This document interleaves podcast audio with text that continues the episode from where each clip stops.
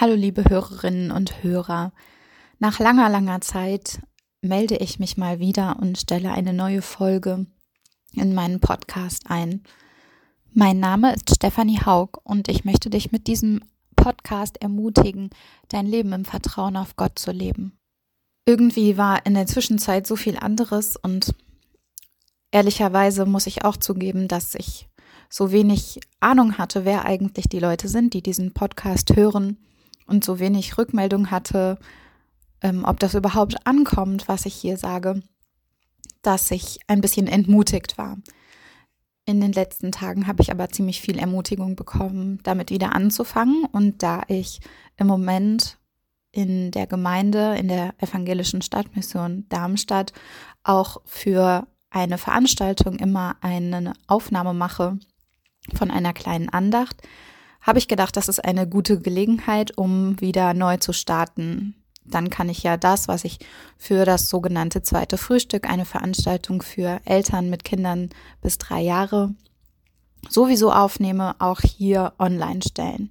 Und das will ich heute mit der ersten Folge tun, die ich gestern für die Teilnehmerinnen und Teilnehmer vom zweiten Frühstück aufgenommen hatte, die ich jetzt gleich im Anschluss abspielen werde.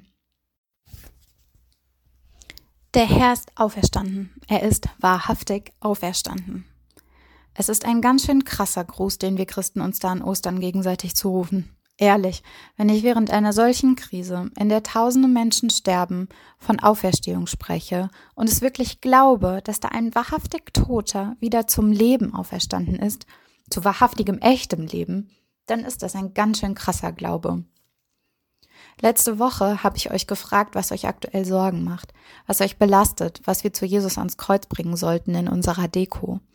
Und bei den Antworten stach für mich persönlich die Frage heraus, wie lange noch? Wie lange geht denn diese Kontaktsperre noch? Wie lange müssen wir noch aushalten und warten? Wie lange uns noch so beschränken? Wie fiel ein, dass eine von euch an einem Montag im Februar, als ich nicht beim zweiten Frühstück sein konnte, einen Impuls zum Thema Verzicht weitergegeben hat? Es geht euch mit dem Verzichten vermutlich so wie mir.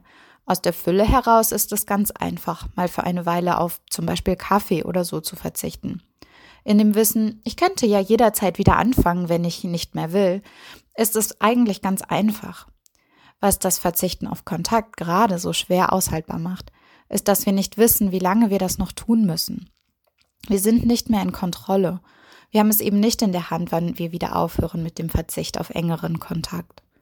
Und deshalb bleibt die Frage, wie lange noch? Wie lange müssen wir es noch aushalten, bis es reicht? Wann ist es denn genug?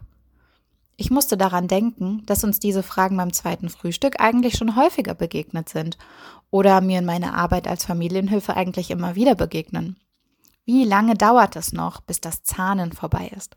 Wie lange dauert es noch, bis das Kind genug Nähe gekriegt hat und im eigenen Bett oder im eigenen Zimmer schlafen kann? Wie lange müssen Eltern noch aushalten, dass sie beim Schlafen vom Kind gestört werden? Wann ist denn eigentlich genug gestillt? Oder später im äh, Leben der Kinder, wie lange muss ich denn noch bei den Hausaufgaben helfen? Wann ist es genug mit der Wiederholung von Regeln? Wie oft etwas sagen ist ausreichend? Oder ganz platt gesagt, wie lange dauert die Pubertät noch? Erinnert ihr euch, wie oft wir schon gesagt haben, es ist alles nur eine Phase?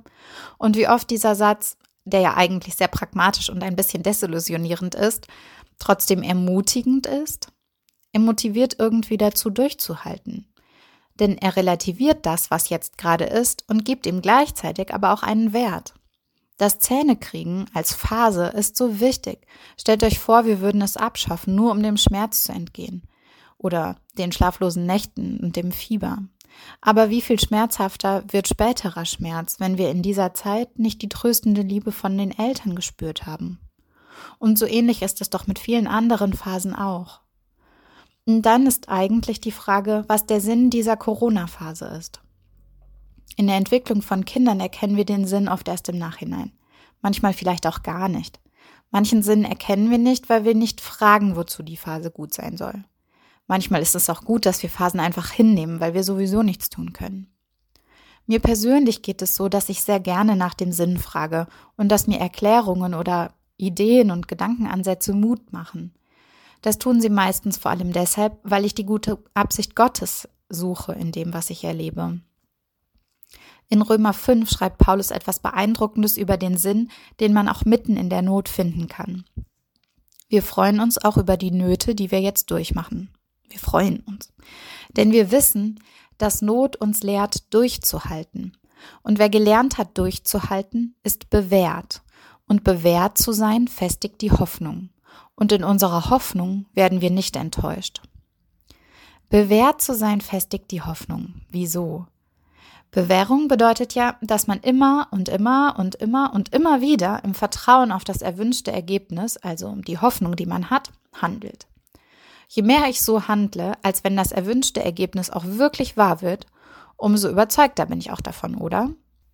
Dabei geht es vor allem um das Herz, das auf die richtigen Dinge ausgerichtet ist, auf das Gute und Schöne und Wahre. Zum Beispiel hoffen wir ganz fest darauf, dass Menschen lernen können. Deshalb erziehen wir Kinder und bringen ihnen zum Beispiel bei, wie man sich am Tisch verhält oder wie sie allein Hausaufgaben machen können. Und viele, ganz viele tausend andere Dinge. Wenn wir nicht mehr darauf hoffen, dass ein Kind lernfähig ist, wenn wir es als dickköpfig und unverbesserlich ansehen, hören wir mit der Erziehung auf. Dann haben wir die Hoffnung verloren. Unsere Herzenshaltung ist also entscheidend, ob wir in einer schwierigen Situation mit dem Kind weiter glauben, dass wir sein Herz gewinnen können, oder ob wir es aufgeben. Wenn wir aber gerade in den extrem herausfordernden Situationen dranbleiben an der Hoffnung, dass das Kind lernfähig ist, bewährt sich unsere Hoffnung als echte Hoffnung. In dem Bibelabschnitt, den ich eben gelesen habe, geht es um die Hoffnung auf Gott, dass Gott uns wirklich liebt in jeder Phase unseres Lebens, auch jetzt während Corona, dass er mächtiger ist als der Tod, dass er auferstanden ist und lebt, dass er eingreift und wirkt. Wie echt ist diese Hoffnung? Kann sie sich gerade bewähren? Oder ist sie nur eine Schönwetterhoffnung, die jetzt erschüttert wird? Paulus schreibt seinen Brief an Menschen, für die es einen bewussten Schritt bedeutet hatte, sich zum Glauben an Jesus zu bekennen und die jetzt Not erfuhren. Er mutet ihnen zu, dass sie diese Nöte als etwas Positives sehen, weil dadurch ihre Hoffnung auf Gottes Liebe sich als tragfähig erweisen kann. In einer echten, tiefen Not reicht Selbstvergewisserung nach dem Motto Ich will jetzt aber glauben, dass Gott liebevoll ist, nicht aus. Das weiß Paulus auch und er erinnert die Leser und Leserinnen an etwas, das diese Menschen erlebt haben, als sie Kinder Gottes wurden. Denn Gott hat uns den Heiligen Geist gegeben und hat unser Herz durch ihn mit der Gewissheit erfüllt, dass er uns liebt. Tragfähig ist die Hoffnung also, weil sie auf einem Erlebnis mit Gott, einer persönlichen Begegnung beruht.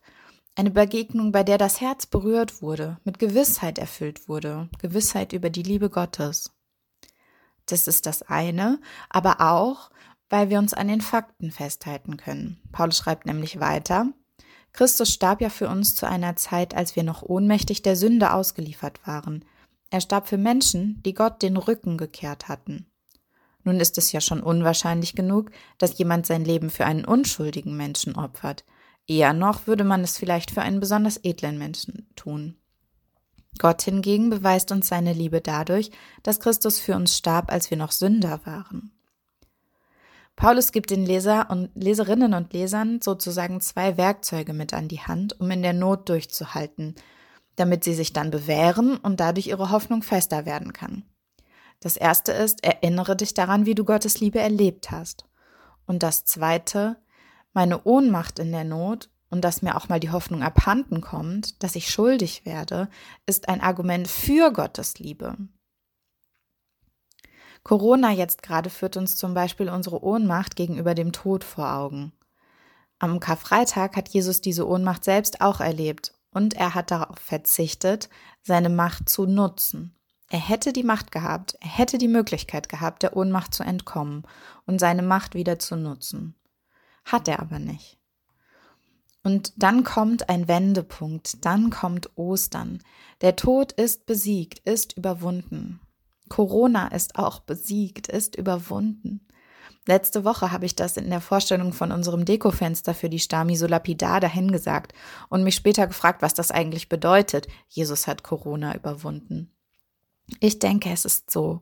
So wie der Tod trotz Ostern immer noch in der Welt ist, so wie trotzdem Menschen noch einen physischen Tod sterben, auch wenn wir glauben, dass Jesus den Tod überwunden hat, so ist auch Corona nicht plötzlich einfach weg. Zumindest bisher nicht.